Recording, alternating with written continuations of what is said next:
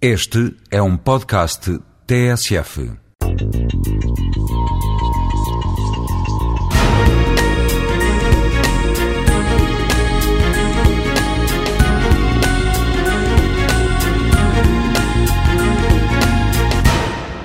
Lembro-me de há seis anos, mais coisa menos coisa, ter saído em reportagem com o clássico bloco de notas e caneta e, por sugestão do meu diretor editorial da altura, trabalhava eu então num portal português, ter juntado ao pacote uma máquina fotográfica e uma câmara de filmar.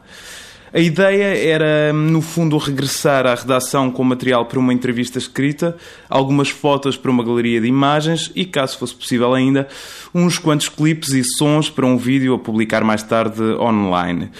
Tendo em conta que na altura a internet, a ADSL ainda era uma miragem, sobretudo para os lares dos internautas portugueses, e que as ligações se faziam através daquele modem lento e pesado agarrado ao telefone, a situação teve um ligeiro toque de surrealismo. Diria que algo assim entre a ficção científica e o excêntrico, se quisermos. Quer para mim, quer para os objetos de reportagem, quer mesmo para a outra imprensa que estava presente. Convenhamos também que a imagem de um repórter afundada em aparatos técnicos e sem mãos a medir não era propriamente a visão mais sexy ou romântica do mundo.